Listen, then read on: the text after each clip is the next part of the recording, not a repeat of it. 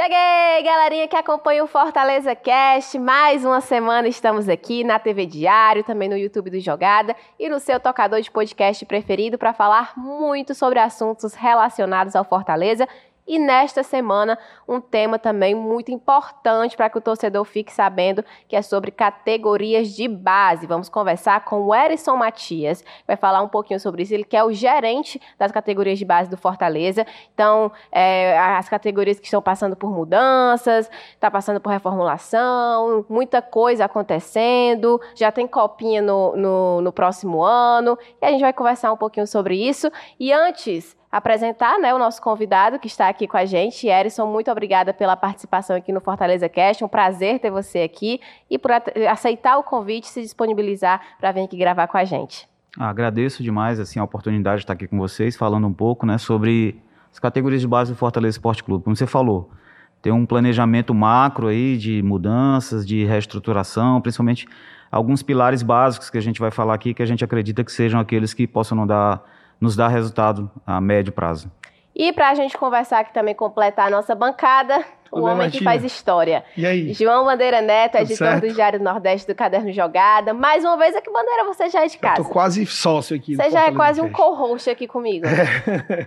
Prazer, viu, Martina? Muito bom. Acho que hoje a gente vai é, levar ainda mais o nível do Fortaleza Cash. É sempre bom a gente tem programas que a gente debate um pouco o atual momento do clube, mas quando a gente recebe um funcionário do clube, para a gente tentar entender um pouco também o que é que está acontecendo do, do muro para dentro, né, Martinha? Com Lá certeza, dentro a gente é enriquece demais aqui o discurso, o debate e, e dá argumentos para o torcedor conversar. Né? A, gente, a gente tenta aqui trazer argumentos para o torcedor bater o papo Até porque no, no, episódio anterior, Bodreiro, não sei se você assistiu, o, o, Dudu Damasceno, que é um torcedor aí que a galera conhece, ativo, do né? Bora Leão, ativo e tal, ele falou sobre essa importância da base e a importância do Fortaleza também de entrar forte nesse quesito de revelar jogadores, de ter talentos vindo da, da, casa mesmo, cria aqui do PC. Então, é importante a gente conhecer o que é está acontecendo lá, esse processo que a gente vai conversar agora. Por isso que o Erison está aqui.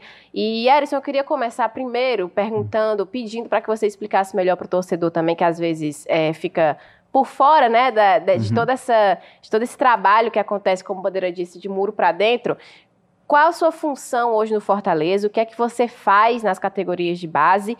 e também do seu crescimento, né? Porque você começou, é, é, foi coordenador também Perfeito. já, e agora é gerente. Então, isso. fala um pouquinho sobre isso, é, do seu trabalho mesmo hoje dentro das categorias de base do Leão. Tá, é importante você me dar esse espaço, que falar um pouquinho sobre o crescimento e finalizo com a função Sim. atual, né?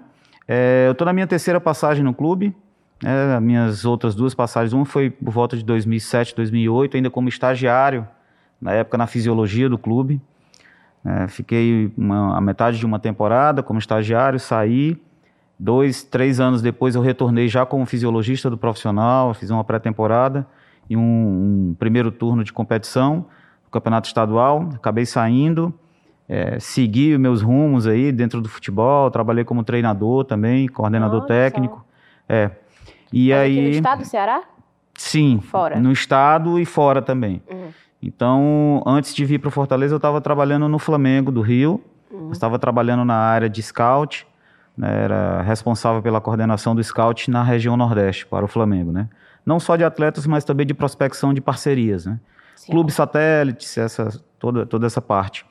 E aí eu recebi um convite para ter uma conversa com o presidente, com o Marcelo, e ele demonstrou assim a, a, a preocupação dele em relação à base. Ele queria aumentar o investimento na base. E naquele momento ele pensava em criar um departamento de captação de atletas, que ele acha, achava que era frágil naquela, naquela ocasião ali, 2019, 2019. Então a gente acabou conversando. Né? A princípio era mais para dar uma, um auxílio na, na consultoria, mas a gente conversou e acabou montando um projeto. Eu me desliguei do Flamengo, vim para o Fortaleza para ser o coordenador de captação, né? Então eu cheguei no final de 2019, a gente ia iniciar o trabalho, em 2020 entra a pandemia. E aí teve que travar tudo, né? A gente teve que travar tudo. É, final de 2020 retornam as atividades da base, mas ainda muito lento, na passos lentos. E em 2021 houve a primeira grande reformulação na base, né? Uma mudança com a chegada de um diretor executivo, a mudança do diretor estatutário. É, foi apresentado o projeto que havia sido apresentado para o Marcelo, foi apresentado para o diretor Irlando Gomes. É, ele Sim. comprou a ideia é, e a gente começou a trabalhar nesse sentido. Muita coisa foi mudando dentro do clube, a, a, assim, a, a entrada de novos processos, a criação de processos que não existiam ainda dentro do clube. Um desses processos foi, não, por que, que a gente, ao invés de, de criar só um departamento de captação, por que, que a gente não cria um departamento de inteligência? Assim como tem no tem um CIFEC do, do, do profissional, né? Os meninos têm um baita de um Sim. trabalho. Então a gente começou a, a, a desenhar esse, essa nova, essa nova é, roupagem da base, né? Então foram divididos em alguns departamentos. Um deles era o departamento de inteligência. Então eu passei a ser o coordenador, coordenador. do departamento de inteligência da base, né? E um ano depois, mais ou menos 2022, ano passado, ali no meio do ano, teve uma mudança interna, a saída de um coordenador técnico. Eu acabei migrando para a coordenação técnica. Né? Só que, o que, é que acontece? Hoje nós temos cinco categorias na base masculina, né? mais duas no feminino, fora o futsal. Então, é, é uma sobrecarga muito grande para um coordenador só. Coordenador técnico ter que dar uhum. conta disso tudo. Né? Acabou que, esse ano, em outubro, houve uma mudança, mais uma mudança interna, né? Houve a saída do nosso diretor executivo, né? e com isso, é, em, em, algumas reuniões, acabou se decidindo que não haveria mais o cargo de, de diretor executivo para a base, né? então se criou o cargo de gerente, e eu acabei assumindo a gerência da base. Então a minha função hoje é gerenciar todos os processos existentes dentro das categorias de base. Né? Abaixo nós temos aí a é, coordenação metodológica, coordenação científica e tem as coordenações técnicas. Como eu falei anteriormente para vocês, um coordenador só para essa quantidade de categorias era uma coisa absurda, Sim. né? Então a gente acabou fazendo uma divisão. Hoje a gente tem um coordenador técnico de iniciação, que é o Geiso Salazar, que cuida da categoria sub-15, 13 e 11, né? E a gente tem um coordenador técnico de performance, que é o Betão, que ele cuida da 16, 17 e sub-20, né? Então, alinhado com o trabalho do nosso coordenador metodológico, coordenador científico, que é o Léo Porto e o Roger. Gouveia, né? Por que o Léo? Porque o Léo é um cara que é auxiliar do profissional. Então, nada melhor do que você ter um profissional que está transitando entre os uhum. dois ambientes para ter essa responsabilidade de ser o guardião metodológico do clube, né? Trazer... É, não significa dizer que hoje na base a gente faz é, o treinamento que o Voivoda exatamente, faz. Né? Exatamente, né? não, não, é, é isso. Assim. Nós temos pilares da nossa metodologia que são pilares básicos, baseados em, em, algumas coisas que, que, trazem da nossa cultura, do nosso clube. O hino, os dizeres do hino, né? Combativo, aguerrido, vibrante, forte. A gente tenta trazer isso para a realidade do nosso jogo. Né? Ter um jogo sempre vertical. É, fizemos entrevistas com alguns ídolos do clube, né? Os dois principais que, são, que trabalham com a gente hoje, o Clodoaldo e o Rinaldo. É, como é que vocês se sentiam quando entravam no Castelão? Ou no PV e viam a torcida. Ah, quando a gente corria para frente, a torcida vibrava. Quando a gente só se defendia, a torcida reclamava.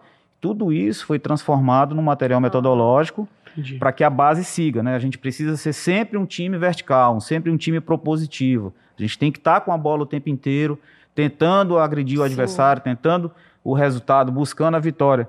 Aí, fora isso, tem a cultura local, né? Montar um, DNA do clube, Exatamente. né? Como Tanto se fosse que o... o estilo de jogo do isso. Fortaleza é esse. Exatamente. E a gente vai, desde a base, a gente vai criar nossos atletas para seguir Perfeitamente. isso. Teve quando... todo um trabalho para que isso pudesse isso. ser. Então, foi um trabalho recente esse que você está É, é um trabalho recente, iniciado em 2021. Passos. Então, a gente está... Bem embrionário. É, exatamente. É. Então, assim, é, é, hoje ele é dividido em, em quatro fases, né? Legal. Quando a gente tem a bola os comportamentos de quando a gente tem a bola, que é ser agressivo, ser vertical, ser propositivo.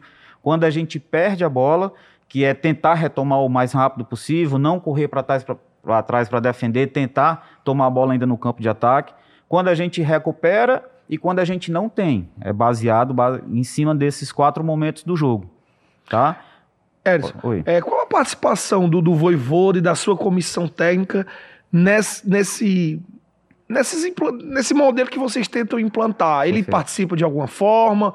Ou ele realmente é deixa porque... vocês mais livres? Assim, até que ponto existe uma influência do estilo Voivoda? O, o momento até casou, né? Porque o Voivoda chegou em 2021. Isso. E é, também foi o ano que você é, acabou de dizer que nesse, começou é, essa... Nesse primeiro momento, é, confesso que a gente não tinha é, é, uma, uma abertura tão grande dele, né? Dele, né? Uhum. Tá, até porque a gente entende que tudo que acontece no clube hoje é, mantido pelo sucesso do profissional. Uhum. Sim. Né? Então a gente precisa sabe, se dedicar. É, exatamente. Ali, né? Então a gente sabe das responsabilidades. Então a gente não tinha essa proximidade, mas isso tem mudado. Entendi. Ao ponto de que o Léo assume a categoria sub-20 e passa a ser de dois meses para cá, né? O nosso coordenador metodológico. E isso já é uma mudança muito grande. Hoje é a gente está recebendo quase que semanalmente profissionais do nosso profissional é, dentro da categoria de base. Bacana. É, o Ednardo, que é um dos analistas, esteve lá semana passada, bateu um papo com os meninos. E, e além dos nossos atletas estarem treinando toda semana junto com o profissional, uhum. são convocados para ir lá, alguns profissionais nossos também vão. Entendi. Nossos coordenadores técnicos vão, assistem treino, Sim. batem papo com o Voivoda. O Voivoda mesmo te, esteve no CT, né, teve uma conversa bem legal com todos os funcionários, falou um pouco, o Marcelo estava lá também, o presidente, e foi muito bacana. Então hoje a gente tem uma integração muito maior legal. do que havia antes. Ou seja, é mais um passo um dado passo. dentro daquilo que a gente acredita que seja um formato ideal para a formação de atletas e de cidadãos também. Então o Voivoda ele tem esse intermediário, né? De, é, dele é, saber tem. como que acontece essa convocação desses atletas que estão na base e que o profissional, por exemplo, hoje a gente tem o Amorim, uhum. o Samuel começou no time profissional. Como que, que o Voivoda viu eles, digamos assim? Como que aconteceu essa... Foi nesse processo que você está é, antes, tá antes dessa Antes dessa montagem desse novo organograma né, funcional, era muito por relatório. Uhum. Né? Porque o departamento de inteligência, uma das funções é criar esses relatórios de desempenho, né? Profissional. E a gente passava tudo para os meninos do Cifec e eles faziam a, a informação transitar. Né? E alguns jogos de Campeonato Brasileiro, o Voivoda assistia, uhum. a comissão assistia. Mas hoje não, hoje está muito mais linkado, porque o Léo tá pela manhã, está no 20, à tarde a, ele está no profissional. Dois, há dois meses que começou essa é, função outubro, do Léo. exatamente. Não, o Léo, ele, ele, ele, assumiu a categoria... Não, nessa, nessa, nesse nessa novo função, trabalho sim, é, O novo organograma função. começou a funcionar sim. agora, de, de outubro para cá. eu te pergunto, por que, que você acha que, o, que esse, por exemplo, a Marta citou o exemplo do Amorim, mas assim, quando a gente analisa, a gente vê que no time hoje profissional hum. do Fortaleza tem pou, pouquíssimos, eles usam muito pouco da base. O Fortaleza tem janela de transferência, vai no mercado, faz investimento muito alto, assim, pelo nível de competição uhum. que disputa, é, é, totalmente admissível isso. Mas assim, por que, que você acha que ainda tem tanto pouco jogador da base em atuação do profissional do Fortaleza? Fortaleza tem quantos anos? 105. 105. A gente está falando de uma história de 2021 para cá. É isso que eu te é. falar, né? Entendeu? Então é, é algo bem embrionário uhum. mesmo, é algo novo. Né? Então a preocupação do Marcelo vem lá de 2018, quando foi a primeira conversa uhum. que nós uhum. tivemos. Mas não é tão simples assim. Não é tão simples. É, requer tempo. Até porque é, no profissional você tem um universo de 35, 40 atletas no máximo durante a temporada ali. Na base, hoje, nós temos 250 atletas. Entendi. Entendeu? E, e desses 250, a gente tem que se preocupar com, com a transição entre as categorias. Se algo foi feito errado na categoria lá embaixo, lá na iniciação, o atleta vai carregar isso por toda a sua formação. Então, se a gente está falando de um processo novo, porque para gente, a gente entender, se você não tem um processo metodológico bem consolidado, o que é que acontece? Acaba se formando ilhas. Então, o treinador da 13 faz de um jeito, da 15 Sim. faz do outro, da 17 faz do outro, da 20 faz do outro jeito. Isso acaba, você quebra totalmente a sequência da formação dos atletas. Então, o nosso maior desafio hoje é isso, tentar fazer com que a, o nosso, nosso processo metodológico, que é chamado de ID Leão, ele seja respeitado em todas as categorias. Então, até mesmo na contratação, o perfil de profissionais que vão trabalhar no Fortaleza. Amigo, vamos lá, a gente tem uma entrevista, o nosso DNA é esse, nosso ID Leão você é esse. Se encaixa você se encaixa dentro desse trabalho? Você acha que você consegue trabalhar dessa forma? Sim, então a gente é uma grande chance do cara estar tá trabalhando e, com a gente. Erison, você falou do Paz, né? Que essa preocupação começou com ele. Ele vem batendo nessa tecla mesmo já Sim. há muito tempo. Ele uhum. faz questão de, quando conversa com a gente, também fala: olha a base, tem que uhum. olhar para a base e tal e tal. Essa preocupação nasceu mesmo com ele, do, do que você vem, vem é, observando e desde é, que você falou? Eu posso falar de mim, assim. É, foi, é, foi um, uma iniciativa do Marcelo Paes desde o início e nasceu realmente toda essa reformulação que começou lá em 2021 e vem até hoje é, é, se propagando pelo Marcelo, uma preocupação dele? É, quando o Marcelo, quando eu tenho uma primeira conversa com o Marcelo, ele se mostra muito preocupado com essa questão e quer aumentar o investimento, quer dar uma condição melhor para a base, né? E aí, quando chega o Irlando Gomes na base, aí a gente tem a condição de fazer a coisa andar, porque é um cara que é apaixonado pelo clube, um cara que dedica a vida pessoal dele ao clube, e a base é como se fosse um filho para ele, né? Então, assim, o Marcelo tem preocupação, mas existem outras pessoas dentro do clube também que têm essa preocupação.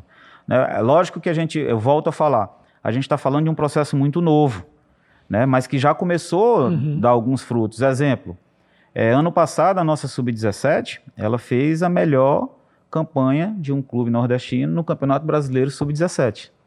Uhum. É uma marca a ser batida. Né?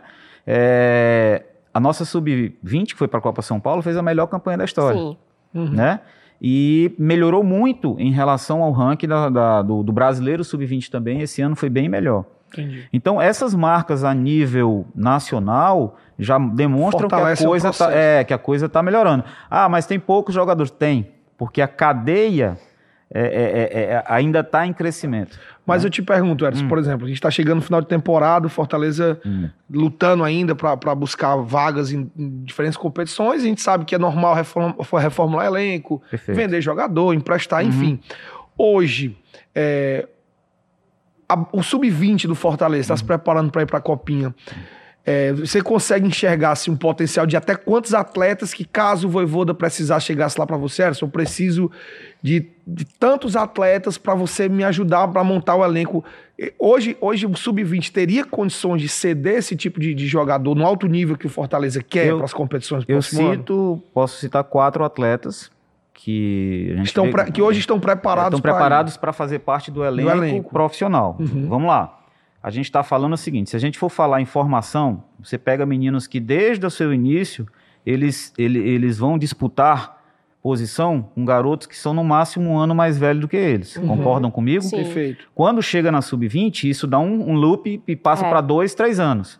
E quando chega no profissional, você pega um cara é. que vai disputar a posição com Galhardo, Marinho, com Marinho, é. entendeu? Então assim, a, ainda é muito precoce eu falar que qualquer jogador hoje da base possa subir e jogar de uhum. titular, garantir a posição. Ainda Entendi. não dá. Mas o trabalho é que nós temos no mínimo quatro atletas que conseguem transitar dentro do elenco profissional com Quem tranquilidade. Seria? É o próprio Amorim, Amorim. o Cauã, né? Uhum. Sim. Cauã.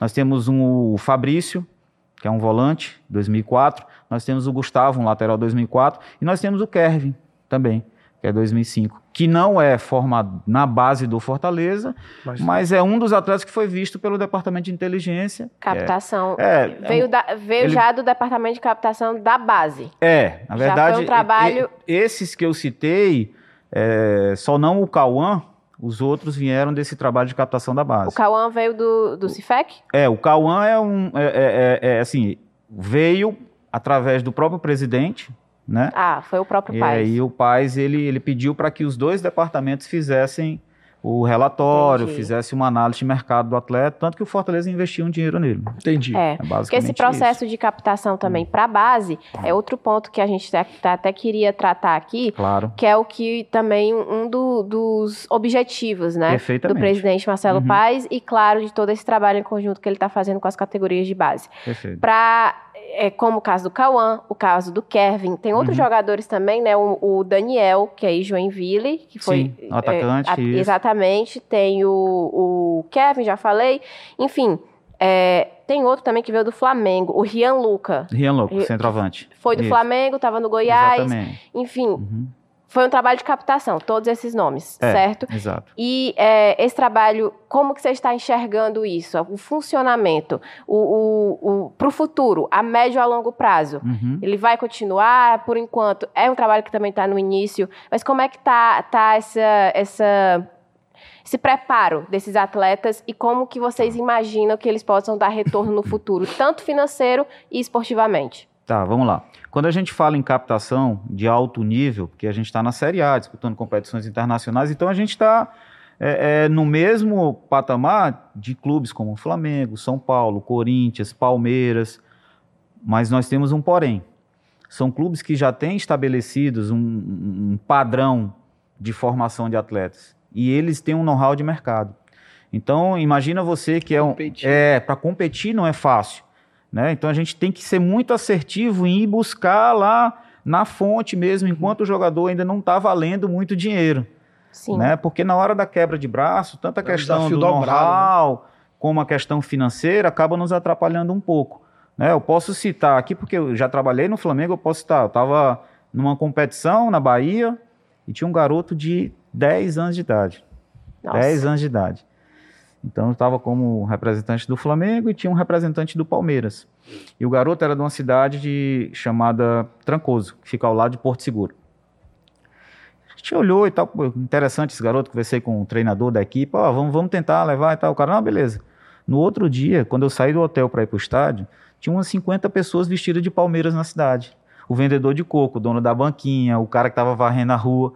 Eu fui descobrir que o Palmeiras mandou para lá duas caixas de uniforme e mandou dinheiro pro cara ir na casa da mulher para pegar a mulher, botar no avião e levar para São Paulo. você vê como é a disputa, a disputa por um garoto de 10, 11 10 anos. anos de idade, ou seja, é. desde Entendeu? o início é, exato. Ali. Então, assim, hoje, a nossa maior preocupação em relação à captação é dominar a capital uhum. e a região metropolitana. Tá? Então, assim, o máximo de atletas de bom nível que nós conseguirmos pegar dentro de Fortaleza e região metropolitana e colocar dentro da base, para a gente já é uma grande vitória. E depois expandir para a região Nordeste. Por quê? Porque primeiro a gente tem que cuidar do nosso quintal. É, era isso que eu ia é falar, assim. Uhum. É, no, no, aspecto que local, uhum. o estado do Ceará produz bons jogadores. Produz porque, assim, bons a gente, jogadores. Te, é, vê, vê, sempre jogadores despontando, mas a gente gosta mesmo do que é o local, né? Sim. Assim, de um, de um Everton, de um, de um Everton Cebolinha, Sim. que saiu de Maranguá, Perfeito. do próprio Oswaldo. Ou seja, a gente cita aqui alguns exemplos uhum. e os jogadores fizeram história com a camisa de Fortaleza, Perfeito. mas que a gente eu acho que o torcedor, nessa mundialização do futebol, né, uhum. né? Fortaleza hoje tem vários jogadores estrangeiros no, no elenco. Uhum. Mas assim, o futebol local, os meninos que nascem aqui no Ceará, uhum. tem futuro? Tem. Tem, tem futuro. O jogador nordestino ele é visto no, no, no Brasil, no contexto Brasil, como um jogador criativo, uhum. né? um jogador de técnica apurada. Né? Só que tem os pormenores. Por exemplo, um jogador, ele, ele, quando ele sai daqui muito novo, ele sofre muito. Né? Ele sofre demais. Distância da família, distância, né? Do, e etc e tal. Mas a, a, a importância da gente ter uma captação forte aqui é principalmente por conta da identificação. Sim você conseguir formar atletas identificados com o clube. E é uma preocupação muito grande nossa lá. A gente não pode perder essa identificação. Né? A gente tem que ter meninos que, que honrem a camisa do Fortaleza, que, que sofram com a derrota do Fortaleza, uhum. que se orgulhem legal. de dar uma vitória ao Fortaleza, Pô, entendeu? E, essa é uma preocupação grande que a gente tem. É um sentimento diferente, né? Exatamente. Que, que traz uma motivação Isso. a mais para os meninos. Porque imagina, tu tá desde o início... Na arquibancada. Você saiu da arquibancada tem, e foi pro é, estádio. Tem, tem, tem, é por tipo exemplo, isso. o nosso lateral esquerdo da categoria sub-15, o João Vitor, tem uma foto dele entrando em campo com o Fortaleza lá atrás, ele pequenininho, 12 anos de idade, Acho que tem essa foto, o Felipe deve ter. É, ele entrando em campo hoje, ele é titular da categoria sub-15. Entendeu? Isso e no pra... dia que ele chegar no, ao profissional, ele é, vai resgatar essa Exato. É, é. Só que a gente não pode esquecer de uma coisa. Quando se fala em captação, a gente tem que falar também na condição que você tem de manter o atleta dentro do clube. Uhum. Uhum. Né? Porque assim, você vai e faz uma captação do menino de 10 anos de idade. Ele entra no clube, 10, 11, 12, 13, ele começa a se destacar. Aí vem a máquina atrás desse moleque. E querendo ou não, é, os pais acabam, em alguns casos, é, cedendo ao dinheiro. Né? Cedendo né? ao dinheiro, a camisa, uhum. né? Porque vamos imaginar 10 anos atrás quais eram os jogos que esses pais assistiam na é. televisão. Verdade. Né? Eram os jogos de, do eixo sul-sudeste. E aí a gente tem muita dificuldade com isso. O meu filho vai jogar no Flamengo. Exatamente. É. Ah, mas ele tá no Fortaleza desde os 10. Não, Por isso é, que é importante exatamente. a mentalidade mudar também do, do que está acontecendo com o profissional ser um trabalho mesmo de mãos dadas. Porque uhum. eu acho que quanto mais o profissional se destaca, é. mais a, a, a, garotada que está na base isso. fica olhando para lá falando, eu quero jogar ali, porque eu quero uhum. jogar, eu quero uhum. chegar no final do Sul-Americano e aqui eu tenho condições de fazer isso, é o time que eu torço. Exato. E, e aí a importância de você ter até pessoas, de mentalidade é, mesmo, né? Uma mudança exato. de mentalidade. Você ter a importância de você ter pessoas que estão dentro do profissional visitando o CT, é. indo lá, uhum. os garotos vendo, Né? É. Os garotos tendo aquela, aquele contato, o Voivoda vai lá, os meninos ficam todos nossa. O Voivoda vai muito lá ou, ou, eles. Ou... Não, porque a correria tá é, muito né? grande, né? Tá muito grande, mas ele já não. Mas foi legal, prometeu. por exemplo, o, o, Amorim viajou com o time, viveu a final do Sul-Americano, né? Perfeito. Presenciou aquilo ali. Então, e eles é saíram. e eles, da base. É, então... E eles saíram, eles saíram lá do, do, do Uruguai e uhum. viajaram direto com a Sub-19 para Camaragibe, para fazer já, a Atlântico. Já passa no é, pro resto é, do elenco que viveu ele lá. Ele e o né? Cauã, né? Então, assim, Cauã os também. meninos começam a olhar para eles assim, pô, eu quero estar no lugar desse cara aqui é. também, eu quero, eu quero fazer parte disso tudo. Verdade. É, isso é importante. Alisson, uma, uma dúvida, hum. assim, uma curiosidade surgiu. Um garoto sub-15, hum. certo? Ele recebe salário? Como é a remuneração? Não, vamos assim? lá. É, até os 12, 13 anos de idade. Tô fazendo corte, viu, Matheus? Ele... É, eu tô, tô vendo aí. Tô vendo recebe aí. salário? Até os 12, 13 anos, eles só podem ter um vínculo de iniciação esportiva, né? Não, não pode ter nenhum tipo de outro vínculo, mas a gente faz aquela, o auxílio para transporte, né? Isso é. aí o clube arca com isso. Apesar do clube ter um, um ônibus, um transporte próprio, que sai do PC, leva para o treino e deixa de novo no PC, hum. em alguns casos tem a, a, questão do metrô, tem a questão do. Isso tem.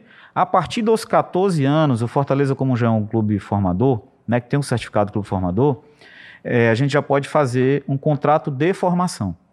É uma bolsa.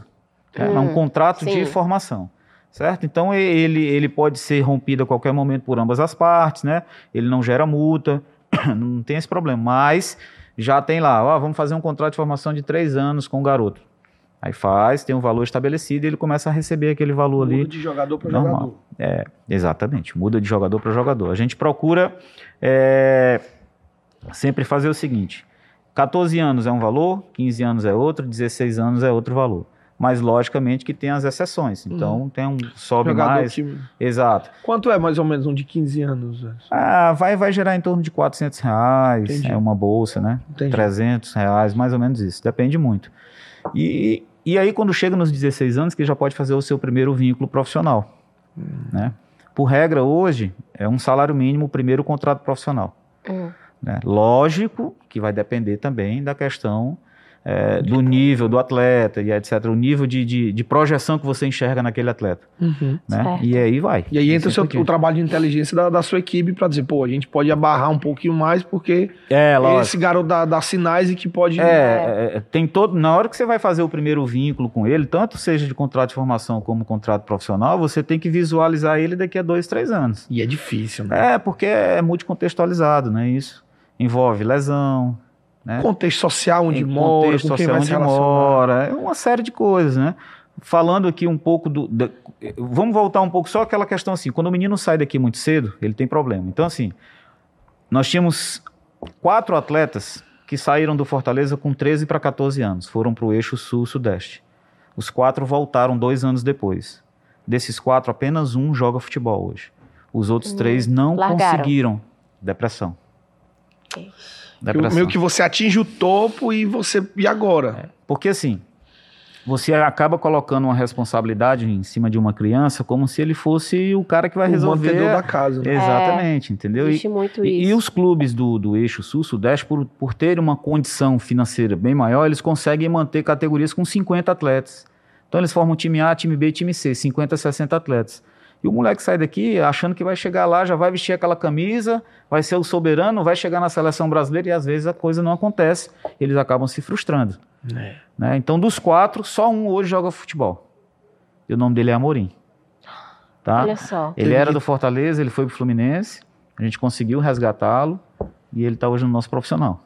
É, é, muito, é, muito, é, um, é muito complexo, porque é. É, você está falando da formação de um caráter de um homem, né? Exatamente. Com 14, 15, 16, vocês, vocês falam com, com crianças Uma pressão que vão... que às vezes... Às vezes é, é a pessoa que vai segurar uma casa inteira. É, né? E a pessoa não, não, com 14 anos não tem a maturidade para lidar com determinada frustração, com determinada é, coisa que não deu certo ali, e acaba que realmente é um problema que atinge, uhum. e tá aí o exemplo, né? Do, e o Amorim conseguiu, tá conseguindo aí trilhar, continuar Exatamente. trilhando esse caminho, hoje no time profissional do Fortaleza. Eris, eu queria voltar um pouquinho, hum. a gente estava falando de, da captação ainda, hum. e você já tinha citado o Cauã também, que foi feito esse investimento maior num garoto da base. Uhum. Por quê? Porque, porque teve tanto é, é, empenho, tanto do, do lado do profissional e da base, para trazer o Cauã para cá? Qual é a, a, a, diferença dele? O diferencial? É, o Cauã, ele é visto como um ativo que pode dar um retorno financeiro ao clube. Então, assim, você pega, você olha para uma, uma pedra que está ali. Você diz, não, se eu lapidar ela desse lado, desse lado, desse lado, hoje ela não vale nada, mas se eu conseguir fazer a lapidação correta, ela vai valer 10 milhões. Então, se você faz um investimento num atleta que você acha que vai te dar um retorno, né? Uhum. Exemplo, Hércules. Né? O Hércules, é, tentamos trazer para o clube em 2019, acabou não dando certo. No ano seguinte, ele veio, foi para a Sub-23, e hoje é o Hércules é um que, ativo... se não, é muito importante para o clube. Infelizmente teve a lesão, Sim. mas talvez seria a maior venda. É, mas é, é jovem, ele se é recupera. É jovem, se recupera. Exatamente. Então, assim, esse investimento que você fala é porque você visualiza algo ali que pode te dar um retorno financeiro. Né? A gente está falando do Cauã, mas se a gente for abrir o banco de dados de, de mercado, você vai ter ali 15, 20, 30, 40 nomes. Então, tem outros nomes que, por exemplo, tem. a gente pode esperar para chegar agora é, no começo do ano, nessa mesma perspectiva do Cauã também, de ir para a base, é uma coisa que, que vamos ver com mais frequência. Exatamente, porque a ideia é assim: ó, se eu quero abastecer o meu profissional para dar retorno técnico ou financeiro ao clube, eu preciso, eu preciso ter bons ativos. Será que só com a minha captação local eu vou conseguir? Seria um sonho. Uhum. Sim, você fazer uma peneira ali na, não, na Barra do Ceará é, e encontrar 10. É. Você imagina, você, você imagina 10 você, Hércules você ali. ter uma, uma sub-20 formada só por atleta cearense. Uhum. Você ter uma sub ou, ou, ou, seja, você ter toda uma base formada só por atleta cearense. Seria um sonho, mas uhum. isso a gente sabe que não é possível. Né? É, não é possível. Então, assim, a gente precisa estar atento ao mercado para fazer essas movimentações. Ah, tem um jogador no interior de São Paulo que tem 16 anos, é um menino que é uma potência, vamos buscar. E assim vai. É, é, é para isso que serve essa questão da prospecção de atletas, dos scouts e a questão do departamento de inteligência. E nós, do Fortaleza, a gente expandiu isso para a América do Sul. É, era o que né? eu já ia falar, do, do caso do Kevin, né? Porque você Kevin, falou exato. sobre essa, essa possibilidade, essa, esse foco maior uhum. aqui no estado, região metropolitana capital, região Perfeito. metropolitana, depois Nordeste, uhum. mas já foram também na Venezuela, exato, que é uma joia, o Kevin. Exatamente. E, e, então já começou esse, esse processo sim, também. Sim, sim, sim. Esse processo ele, ele, é porque é como eu falo, como eu falei para vocês, assim, tudo que acontece abaixo do profissional é sustentado pelo sucesso é, do profissional. Sim. Então é passo a passo, passo a passo, né? Fortaleza está há cinco anos na Série A, vai se consolidar mais um ano, vai dar tudo certo. E eu acredito que quando você passa oito anos na Série A, sete, oito anos, aí você consegue consolidar de uma forma você consegue dar uma sustentação maior para a base. O investimento está aumentando é, a cada ano. É, Teve a SAF também. É, então... É. então, o que é que acontece? Hoje, se a gente for falar em questão de investimento, que você trouxe a palavra, é, não é fácil, uhum. não é fácil você bater de frente com clubes que gastam 3 milhões e meio por mês na base. Na base. Entendeu? Então, assim, tem alguns atletas do mercado sul-americano que estão mapeados pelo Fortaleza, mas a gente não consegue trazer, infelizmente, pela questão financeira. Né? São jogadores que têm um valor um pouco mais alto. Né? Sim, Mas o, o, o, trabalho de monitoramento, ele é diário, ele é uma rotina. Se tivesse dinheiro, dá para fazer é, mais. Com certeza. Mas o investimento, como o Bandeira falou, vem hum. crescendo na base também, uhum. justamente como você citou já o profissional, o investimento do profissional do clube como um todo vem uhum. aumentando ano após ano, Perfeito. nesses últimos anos. Então, é, é proporcionalmente na base também o investimento aumenta, certo? Sim, sim. É, para esse ano, já, tem, hum. já teve, já dá para traçar alguma coisa, se foi novamente um recorde de investimento, como é que está para o ano que vem também, o que é que vocês já estão pensando nessa questão e como que a SAF vai entrar nisso também. Uhum. Vai vir mais investimento para a base? Vamos lá. Esse ano nós tivemos um investimento muito grande, principalmente na questão estrutural. Né? Hum. O CT é um canteiro de obras assim diário. Toda hora está tendo uma reforma, toda hora está tendo uma reforma. Para quê? Porque quando você aumenta o nível dos atletas que você traz quando você aumenta o nível do seu corpo técnico, são pessoas que estão ali para trabalhar numa estrutura que dê a condição. Então, a reforma de, de campos, a gente vai estar. Tá, já começou uma reforma lá, vai ter um campo sintético, né? Com padrão FIFA, tudo liberadinho, tudo ok.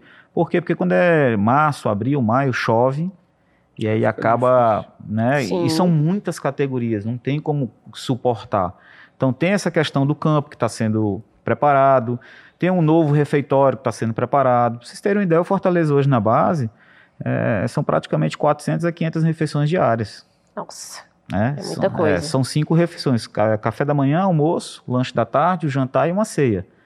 Você tem ali um, um universo de 270 a 300 pessoas transitando naquele ambiente o, o tempo inteiro. Então, é, são números de uma indústria. É, uma, exatamente, é pesado, né? Entendeu? Então, assim, é, é, essa, essa questão do, do, do, investimento no ano de 2023 foi muito voltado para a parte da estrutura. Certo. Estruturas não só física, mas de equipamentos também. É, hoje a, a, a base do Fortaleza conta com 50 GPS uhum. né, para as categorias sub-20 e sub-17. Conta com dois drones para fazerem as imagens, as imagens. aéreas de, de, de treino né? e etc e tal. Nós temos os softwares é, de, de análise, tudo está funcionando. Hoje você entra nas salas, elas estão totalmente estruturadas. Né? É, antigamente você ia, se você fosse trabalhar lá, você tinha que levar seu notebook. Uhum. Né? Se você precisasse de uma tela dessa, você não ia ter. Hoje está tudo estruturado. Então, essa questão estrutural foi o, o grande investimento desse ano. Para o ano que vem, a ideia é que haja uma injeção financeira na questão de você ter condição de fazer competições a nível até internacional. Uhum. É, porque a gente fala assim, ah, o Fortaleza ganhava muito na base e hoje não ganha, mas a gente disputava o quê?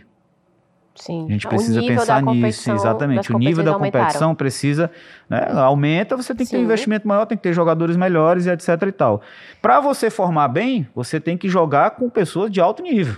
Sim. Com equipes de alto nível. Então, assim, hoje a nossa 20 e a nossa 17 fazem um campeonato brasileiro, que é o nível mais alto que a gente está disputando hoje.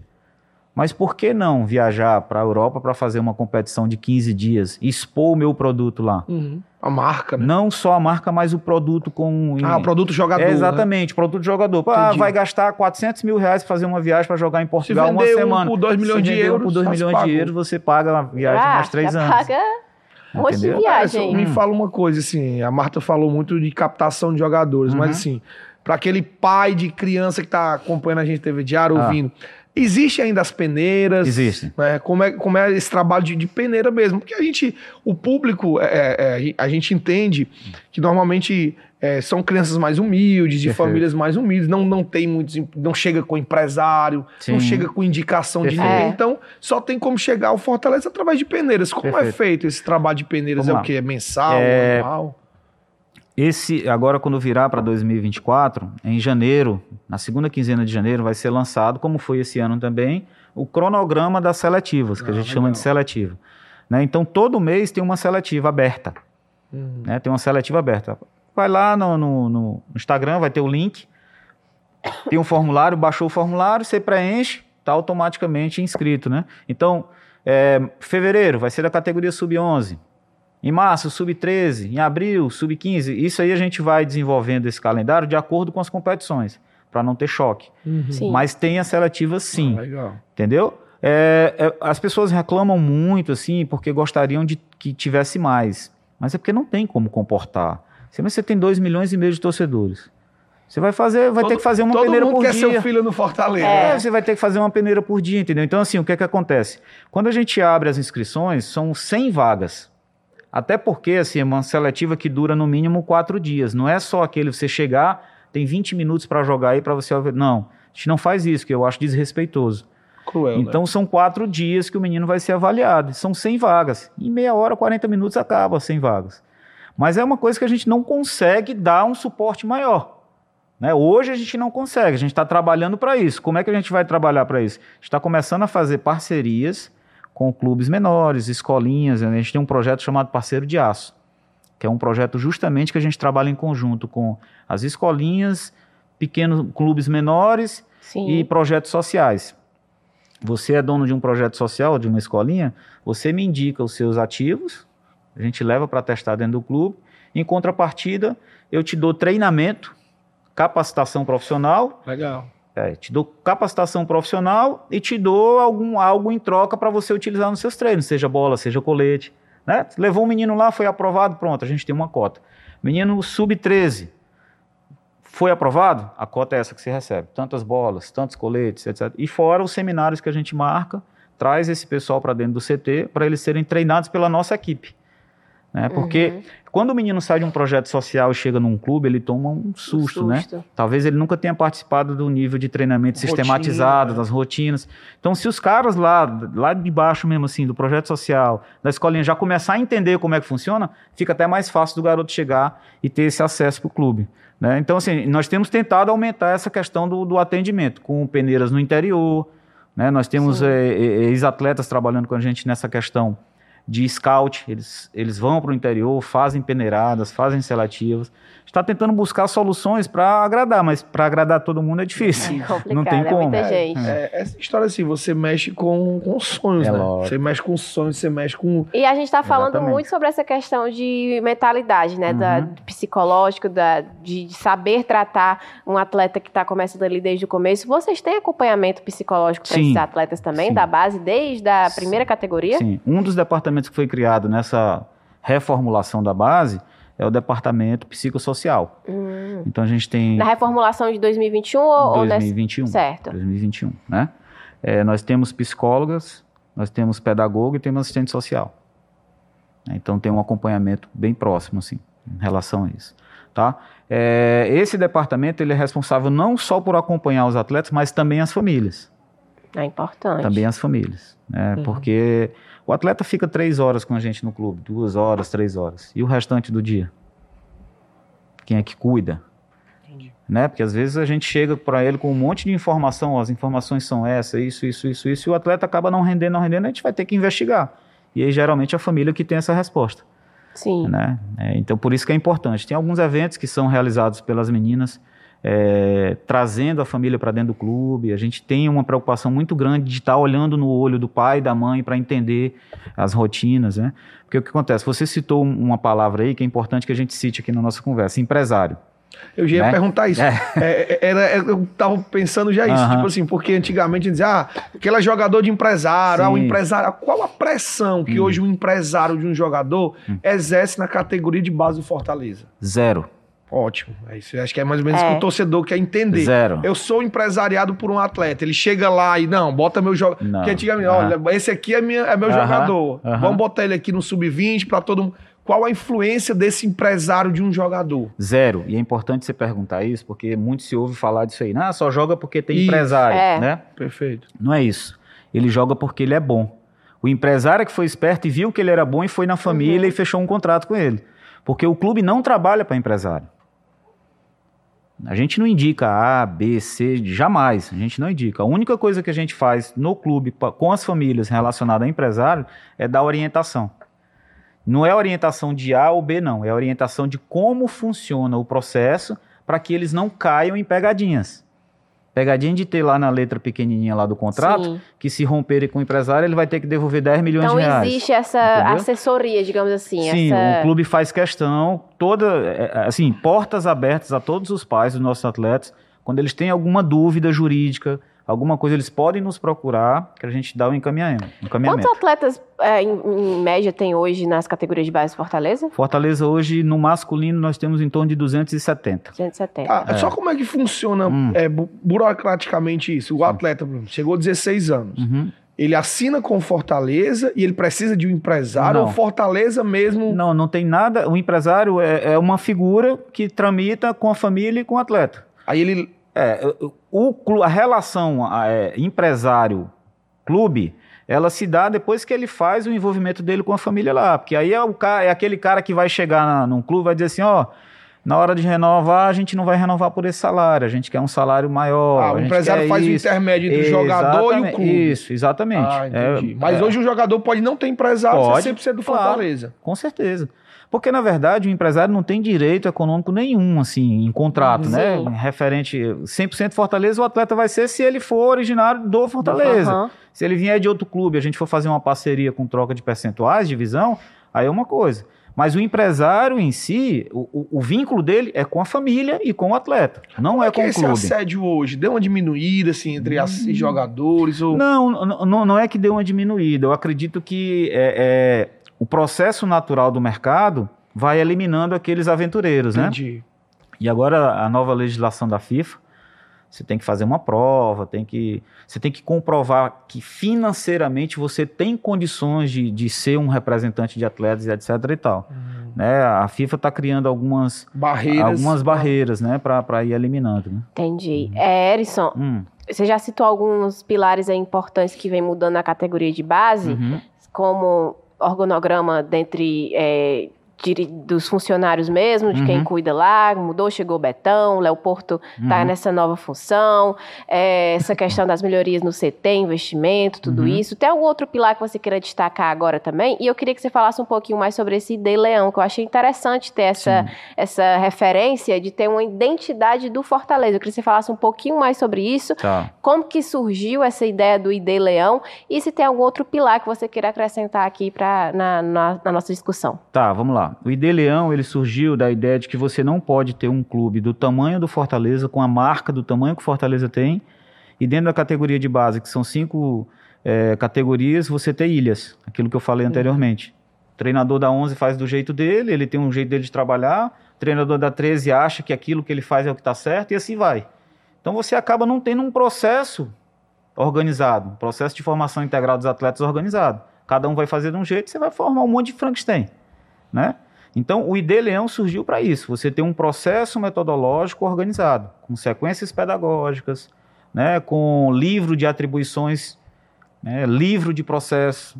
Hoje, a gente está finalizando agora a montagem de um livro de processos.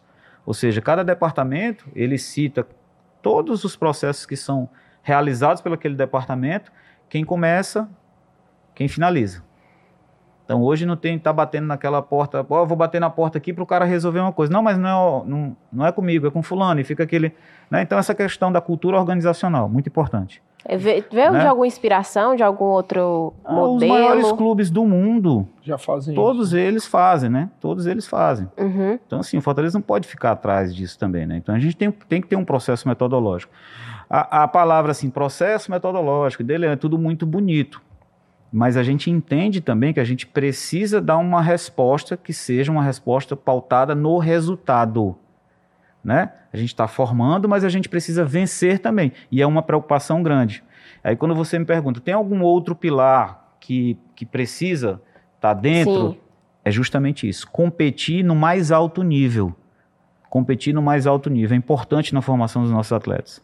Sair para competir em competições internacionais né? Para que quando a gente chega nas competições do, do, do, porte menor, a gente tenha mais facilidade de vitória. Já existe alguma possibilidade aí de competição internacional? Você falou Sim. que é um investimento que vai vir para o ano é. que vem, mas já tem alguma coisa ali perto de fechar ou já em tem, mente? nós estamos negociando com uma, uma, algumas competições na Europa, Portugal, principalmente. Holanda e Portugal. Para o ano que vem. É, é para o ano que vem. É, hoje, vem. É, é a, a Copa São Paulo de Futebol uhum. Júnior, acho que é a grande vitrine, né? Ou já deixou mais de ser? Ela, ela é a grande vitrine no que diz respeito a, ao quantitativo de atletas. É, é um tiro curto, né? É, é rápido, um mêsinho é, é, mas acaba. Porque o que é que acontece? A grande vitrine hoje para os clubes da Série A é você competir no mais alto nível, sair, porque você já está na, na, grande vitrine, você uhum. tem uma marca do tamanho do Fortaleza. Sim. Então, se você tem condições de pegar o seu time sub-17 sub-20, sub-16, seja lá o que for, levar para uma competição em Portugal é uma vitrine muito maior até do que a Copa São Paulo. Né? É uma vitrine muito maior. Porque vamos, vamos estabelecer assim: é, é, quantas competições internacionais o Palmeiras fez esse ano com a base? Cada categoria deve ter feito no mínimo seis, Amém. oito. É, os caras viajam muito. Quando eu estava lá no Flamengo, eu sei porque eu estava lá e eu via. A Sub-17 fazia oito competições internacionais. Então, o foco realmente é o mercado europeu. Duas né? nos Estados Unidos, três na Europa, uma no Japão, uma na África, e assim vai. Então, a preocupação do, do presidente hoje é isso, é expandir isso também. Né? Ele, ele, tem uma preocupação em dar um, um retorno para a torcida, né? em relação é, a resultados. Para a categoria sub-20 ou até mesmo para todas, todas, todas? as categorias todas. estão nesse projeto todas de ano que vem para uma competição é, fora. Exatamente. Não só a nível internacional, mas a nível local também, tipo Copa Nike, Copa Umbro, Copa Brasileirinho. Nós vamos estar indo agora pela primeira vez na história para a Copa Votorantim que é a Sub-15. Uhum. Esse ano nós fomos para a Copa 2 de julho, tivemos uma experiência fantástica de jogar contra a seleção brasileira. Uhum. Né? Então tudo isso é vitrine, tudo isso é um momento único na formação desses garotos. Mas aí, por exemplo, essa hum. copinha agora que começa em janeiro, né? Assim, é, ainda tem muito glamour, tal, Copa São Paulo Futebol Júnior. Uhum. É, esse planejamento hum. começa. É meio que o Fortaleza é, põe toda a sua força nessa competição ou hoje já não é mais assim? É, Se fosse para escolher uma competição assim, seria mais o brasileiro? Brasileiro. Ou... É, mais é, o brasileiro. Copinha, é, brasileiro. A, a, a, copinha é pelo glamour, pela, pela história, né? É, uhum. E até ah, porque eu quer... acho que hum. ah, em janeiro não tem futebol. E é muito time. A Exato. galera acompanha de Exato. fato a copinha. O pessoal, Exatamente. não só eu aquele público das categorias de base dos outros clubes, tipo, a CBF não investia tanto em brasileiro de, de, de, de, base. Aí a copinha, a era, era, a Copa do Mundo. É, é. revelava o jogador. Você queria ver a, a, próxima promessa de cada time, Perfeito. tinha que assistir a copinha. Lá saiu Neymar, Exatamente. Enfim, é vários saíram de lá, né? E, e, aí perdeu um pouco disso, porque as grandes estrelas dos maiores clubes não estão nem mais chegando para disputar e... a copinha. Sai antes, né? Já sai é, antes. Ou então já vão para o profissional é. e já não desce mais. É, o Hendrick já nem joga é, mais lá. Né? É isso, né? Muito, é basicamente muito, isso. Cada vez mais precoce. Muito né? precoce, muito precoce. O negócio é muito precoce. Tinha que jogar a copinha para depois ir pro profissional. profissional. Hoje em dia, é, não, eu lá vou deixar meu jogador se quebrar na copinha. Exatamente. Vou deixar Vitrine ele maior. Ele pro Vitrine maior hoje é você pegar um jogador nascido em 2006, 2007, 2005 que seja e colocar ele para jogar o brasileiro pelo time pra... principal. Sim. Meu Deus, a gente tá ficando velho, cara, falando 2005 para é, jogar. Exatamente. Você pega um jogador 2005, você dá ali 180 minutos para ele dentro de um, de um, de um, de um, turno desse. Explodiu. Aí a valorização dele vai lá para cima. Palmeiras cara. hoje joga com Hendrick, com Vanderlan, é... né, com jogadores assim que, cara, Exatamente. tem 17 anos. Mas aí, aí entra aquela outra questão. Há sustentação para isso. Há a sustentação para isso, né? Não só da formação, mas principalmente a sustentação a nível de profissional. O nível de investimento que o Palmeiras tem no, no elenco profissional. Quanto será hoje a folha do, do Palmeiras? Uhum. Então você pode tirar um jogador e colocar um mais novo, os outros vão dar sustentação. Sim. E assim vai. E assim vai, é, é uma cadeia, cadeia sucessória que a gente chama. o, orgulho de, o orgulho, acho que o orgulho da é. base é ver o, o, treinador profissional usando. Claro, com certeza. É você chegar lá e dizer, daqui, lá, daqui a, a gente, Você falou que o trabalho está começando, mas lá em 2025 chega um treinador e pega três jogadores da base, eu acho que aí. Exatamente. Pode pô, a missão está sendo cumprida. E eu acho né? que, o, que o, o, primeiro grande passo nesse sentido, ele, ele já está, assim, está amadurecendo já, que é ter a ideia de no campeonato estadual e na Copa do Nordeste você também ter um time alternativo, né? Ter jogadores que deem sustentação, mas você ter alguns atletas da base que consigam jogar. O Fortaleza vai fazer isso próximo ano? A ideia é que isso seja feito. Né? A ideia é que isso seja feito. Que o estadual e a Copa do Nordeste. É, de, de, a gente ter um, mais espaço para que esses meninos consigam ganhar minutagem. Né? Hum, né? é, essa é a ideia. Legal. Essa Legal, é a ideia. realmente. A gente já Essa pode é. ver mais da, desses atletas da base já agora em 2024, o Cearense. Exatamente, é algo que a gente até via muito o Atlético Paranaense fazer o Atlético isso. faz, é, Ele abre mão de, do profissional, do, do, estadual. No, é, nesse Aqui, ano o Flamengo acho que fez o primeiro turno do Carioca inteiro com a... Com é. Tanto que tirou o time que estava na Copa São Paulo uhum. para jogar dois Sim. jogos do Carioca. Aqui né? você acha que essa cultura que a gente tem de rivalidade, de de, de, choque e tal. A gente ainda vê. É, eu, eu, eu, imagino já um cenário é, um pouco mais difícil. É difícil, assim. não é fácil. Você chegar porque... assim pro... e, e, do torcedor também aceitar, né? É, é, isso que eu ia falar agora, né? Assim, os mesmos que cobram para que, que é. tenham essa, essa, são os mesmos que vão bater se a coisa não fluir. Mas é né? muito, é muito isso, mas isso mas é, é natural, cultural, faz porque, assim, parte, assim, né? Se você fizer um recorde há 5, 6 anos atrás, Fortaleza e, e, Ceará só jogavam estadual Exato. e faziam pequenas é. participações ali. Exatamente. Hoje não, hoje Fortaleza entra como protagonista Exato. em qualquer competição que ele for disputar. Perfeitamente. Muda a cultura, é, né? Muda totalmente. E aí eu volto a falar, quando se estabelecer com 8, 10 anos de Série A, que vai estar bem estabelecido mesmo, uhum. aí vai ficar muito mais simples de você conseguir ter sustentação para pegar um menino desse e botar, joga lá, não Sim. se preocupa, vai e joga, sem pressão. O que aconteceu com o Hendrick esse ano no Palmeiras uhum. é de se louvar o Palmeiras, porque ele, ele entrou numa baixa e o Palmeiras fez um investimento pesadíssimo mental nele e ele voltou, voltou voando agora, né? Vai tá carregando o time nas é, costas pois é. Pista, pois é, infelizmente o nosso tempo tá acabando. Isso, Cara, hoje realmente passou muito, eu nem senti. Quando eu fui ver aqui Show já de tava bola. alto nível, a gente prometeu aqui. entregar um, é, tava um programa. Tava a gente prometeu entregar um programa em alto nível e eu vou ter que me despedir, Erson, muito obrigada de novo pela participação, foi muito legal o papo, esclareceu pontos importantíssimos que eu tenho certeza que o torcedor do Fortaleza vai gostar muito de saber uhum. e de conhecer mais sobre a base, então muito obrigada. Perfeito, eu que agradeço a oportunidade de estar aqui e eu me mantenho à disposição. Sou um cara muito tranquilo em relação a isso. Eu sei que as cobranças, principalmente pelos resultados da base, elas estão muito grandes, assim, né? Ah, a gente perde os estaduais e etc. Mas a gente está trabalhando para algo muito maior. Não que o estadual não tenha importância. A gente, a gente se sagrou campeão estadual sub-13. Na quarta-feira já tem uma outra final. Só um número rápido. É, ano passado nós fizemos nove finais, perdemos seis. Tá? Esse ano nós já fizemos é, as mesmas nove, já ganhamos sete. Ah, então a coisa tá, tá, tá, tá mudando, evoluindo. né? Tá mudando, né? Infelizmente a gente tivemos dois revés assim no estadual sub-20 17, mas é o processo, não tem jeito. Né? Não, não, torcedor... não, é, não é, é, é não dá para acabar tudo não, e recomeçar. Não, não, não é, é uma construção. É, exatamente, é uma construção. Eu acredito que passo a muito passo, breve né? as coisas vão acontecendo e a gente vai dominar o mercado. Muito obrigada, tá Erison. Obrigada, Gratidão. João Bandeira. Valeu. valeu. e claro, todo mundo que está nos acompanhando, acompanhou mais um episódio do Fortaleza Cast. Um abraço, um beijo e até semana que vem tem mais.